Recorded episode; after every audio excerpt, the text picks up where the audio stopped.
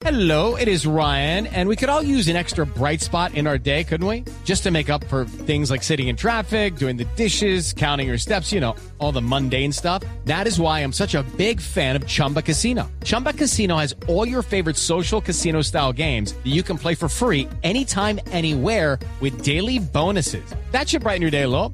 Actually, a lot. So sign up now at chumbacasino.com. That's chumbacasino.com. No purchase necessary. BGW. Void were prohibited by law. See terms and conditions. 18 plus. Dos de la tarde, 33 minutos. Aquí están las noticias. Defensores de los derechos homosexuales respaldaron las declaraciones de Monseñor Juan Vicente Córdoba en el sentido de amar a una persona del mismo sexo no es pecado y que el matrimonio igualitario no es una batalla entre penes y vaginas. Natalia Gardezábal. Como interesantes calificó el abogado de la comunidad LGBTI Germán Humberto Rincón Perfetti las declaraciones de Monseñor Juan Vicente Córdoba en torno a su comunidad y sus derechos. El abogado señaló que esto es un paso hacia adelante para los homosexuales y lesbianas en el país. Yo podría decir perfectamente que al igual que Cristo fue criticado en su época, hay otros Cristos que también lo están siendo, que quieren incluir una justicia social y trabajar un evangelio desde las bases. Razón por la cual lo que él dice va a incomodar muchísimo a las jerarquías y a sus propios colegas, quienes se sentirán fuera de lugar porque están perdiendo una posición de privilegio. El abogado que recordemos fue el que instauró la acción que dio vía a la primera adopción por parte de parejas del mismo sexo en el país, aseguró que las declaraciones de Monseñor van acorde con las determinaciones de la Corte Constitucional en torno a la comunidad LGBTI. Natalia Gardia al Blue Radio.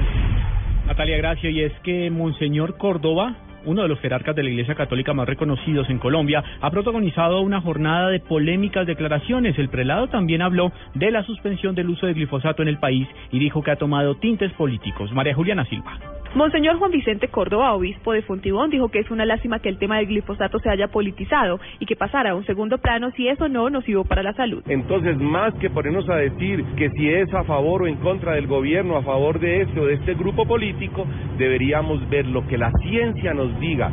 Si va en contra de la salud humana, se debe quitar si no va en contra, debe continuar. Pero si se quita, que se reemplace por algo. Porque si no se reemplaza, entonces los narcotraficantes, los que siembran y las, y FARC, felices a sus anchas. Monseñor dijo que en caso de que el glifosato sí sea nocivo, debe reemplazarse por otra alternativa para seguir combatiendo el narcotráfico.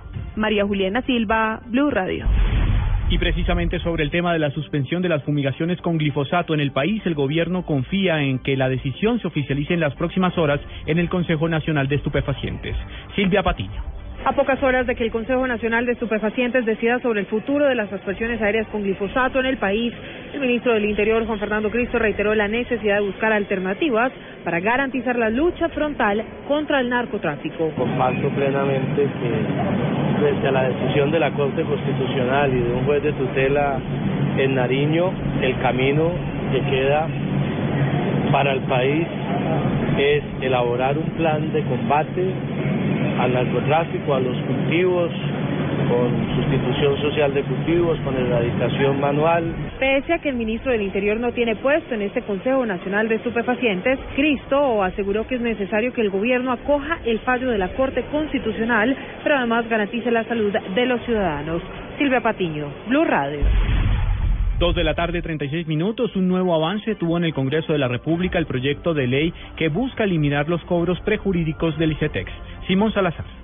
Pasó su primer debate en la Comisión Primera de la Cámara de Representantes el proyecto de ley que busca eliminar los cobros prejurídicos en los créditos del ICETEX. El autor de la iniciativa es el representante de Cambio Radical Rodrigo Lara, quien aseguró que ese costo debe ser asumido por la entidad hasta el momento en que se presente la demanda judicial. En los créditos sociales, como en los créditos de educación, no se le puede cobrar el cobro prejurídico a los estudiantes, a los beneficiarios del crédito. Por eso la ley prohíbe que a los beneficiarios de un crédito de vivienda les cobren el cobro prejurídico. ¿Qué es el cobro prejurídico? Esa oprobiosa práctica de llamar y de acosar a las personas cuando tiene una mora superior a dos o tres meses. El proyecto pasa ahora a su segundo debate en la plenaria de la Cámara. Lara reiteró que las empresas de cobranza se están ganando entre 70 y 90 mil millones de pesos al año cobrando cobros prejurídicos a los estudiantes. Simón Salazar, Blue Radio. Por lo menos seis años de cárcel pagará un diplomático venezolano implicado en un accidente de tránsito en Bogotá. Más detalles con Paola Santofimio. Ante un juez de control de garantías de Bogotá, Aníbal Enrique Tapias, el conductor de un carro de alta gama que pertenece a la misión diplomática venezolana en Colombia, aceptó los delitos de homicidio culposo y tentativa de homicidio tras el trágico accidente que dejó un muerto y 11 heridos el primero de noviembre de 2014 en la capital del país. En el preacuerdo, el procesado se comprometió a reparar a las víctimas con uno de sus bienes, que tendría un valor cercano a los 150 millones de pesos, y a una pena privativa de la libertad que no podrá sobrepasar los seis años de prisión. Tapia Mesa permanecerá cobijado con media de aseguramiento e detención domiciliaria, mientras que la juez tasa la pena definitiva. Paola Santofimio, Blue Radio.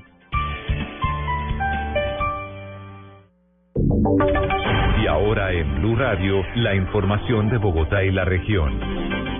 En noticias del centro del país, un preocupante panorama sobre la inseguridad en el sistema integrado de transporte en Bogotá entregó el distrito. Daniela Morales. Buenas tardes. La secretaria de Gobierno, Gloria Flores, entregó las cifras de lo que hasta el momento ha sido el plan piloto desde el pasado 20 de abril hasta el 8 de mayo. Asegura que los casos en donde más se han aumentado las incautaciones son estupefacientes dentro de los buses del SITP y también se han impuesto cerca de mil comparendos a las personas que hacen uso indebido del sistema. Que se inició el 20 de abril, decomiso de 570 armas blancas, 68 personas capturadas 156 personas conducidas a la UPJ, 3.765 estupefacientes decomisados y la imposición de 1.308 comparendos. Algo muy importante, se ha elevado el número de pasajes, es decir, que cada día menos personas se cuelan en Transmilenio. La secretaria aseguró que después de los anuncios del Ministerio de Defensa se ha redoblado la seguridad en el sistema con mil policías y además de esto se han identificado 22 puntos críticos. Daniela Morales, Blue Radio. Reporte de la movilidad en Bogotá está ahora con Juan Esteban Silva. A esta hora las autoridades continúan atendiendo un choque múltiple que se presentó entre un taxi, un vehículo particular y un bus del sistema integrado de transporte en la avenida Boyacá con calle 22, sentido norte-sur. Las autoridades recomiendan tomar vías alternas como la avenida La Esperanza y la avenida calle 3. Hay paso restringido en la avenida Boyacá con avenida Usme, sentido sur-norte, en el sector de Yomasa. Se registra el choque entre dos vehículos particulares. Juan Esteban Silva, Blue Radio.